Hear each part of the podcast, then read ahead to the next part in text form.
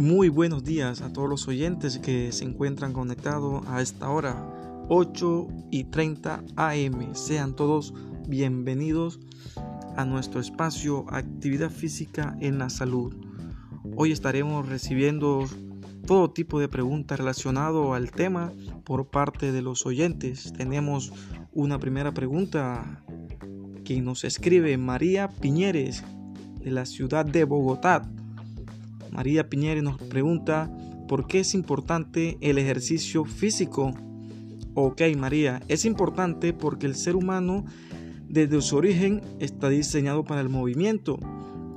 Somos aparatos que estamos diseñados para locomoción, que tenemos sistemas energéticos los cuales deben tener un equilibrio para evitar que en un momento determinado este equilibrio se pierda y empecemos con alteraciones como enfermedades crónicas no transmisibles, hipertensión, diabetes o sobrecargas a nivel articular, sobrecargas a nivel muscular, debilidad a nivel muscular y con ello podamos presentar lesiones.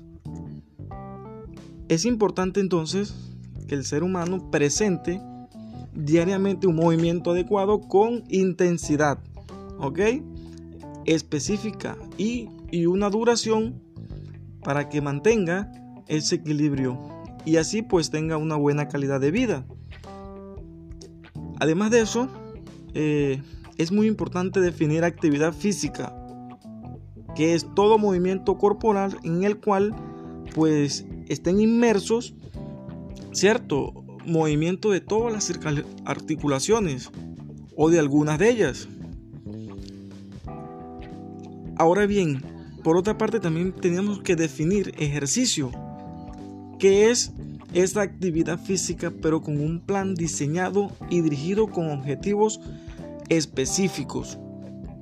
Y deporte es ese ejercicio que me sirve para entrenar un gesto deportivo con una reglamentación y además de eso tiene inmersa una palabra dentro de su práctica, que es la competencia, por lo cual pues tendré muchas más posibilidades de sufrir lesiones, generalmente a nivel osteomuscular. Ok, tenemos otra pregunta aquí por parte de Carlos, quien nos escribe desde la ciudad de Ibagué. Carlos nos pregunta por qué se presentan lesiones cuando la gente practica un ejercicio o practica un deporte. Ok, vamos a dar respuesta. Hay dos motivos principales. El primer motivo es la falta de entrenamiento o la falta de maestría para determinado ejercicio.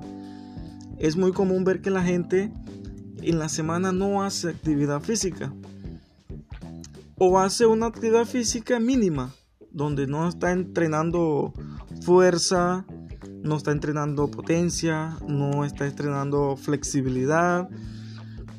Sí, solamente se dedican simplemente a hacer una actividad física como la caminata. Entonces, ¿qué pasa? Y el fin de semana quieren exigirle al cuerpo en otro deporte o, o en otra actividad como el fútbol, el baloncesto o simplemente se dedican a montar bicicleta en largas jornadas sin tener un, un entrenamiento previo y eso hace que esa maquinaria, la que hablamos en un principio, pues falle, ¿sí? El músculo pierda o se sobrecargue y tenga lesiones, sea por debilidad por sobrecarga la articulación o simplemente sea por un sobreentrenamiento, un sobreesfuerzo del mismo que puede generar desgarre, puede generar lesiones de tipo esguinces de tobillo, puede generar lesiones de rodilla, puede generar dolores de espalda o cualquier de las lesiones que comúnmente vemos en el deporte.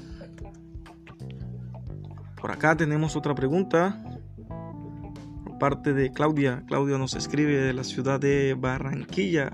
En promedio, ¿con qué frecuencia se deben practicar ejercicio y por cuánto tiempo. Ok, ok, vamos a responder tu pregunta, fiel oyente.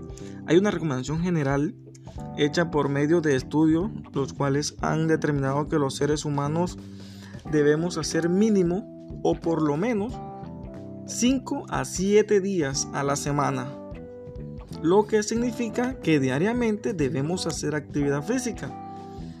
Esa actividad física deberá por lo menos demorar 30 minutos al día cuando estamos hablando de actividad cardiovascular.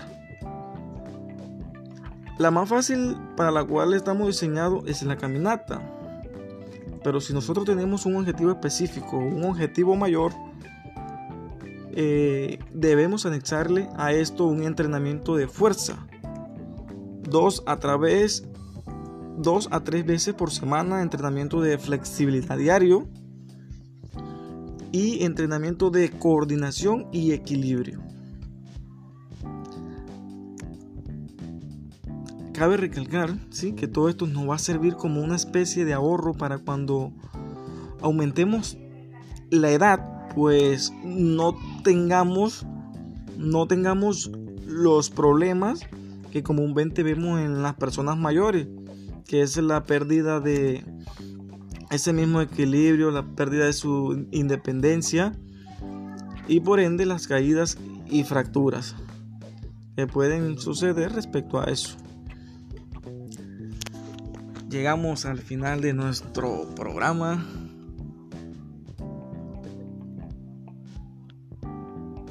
Les deseo un feliz día. Quien les habla, Héctor Javier Pineda Martínez.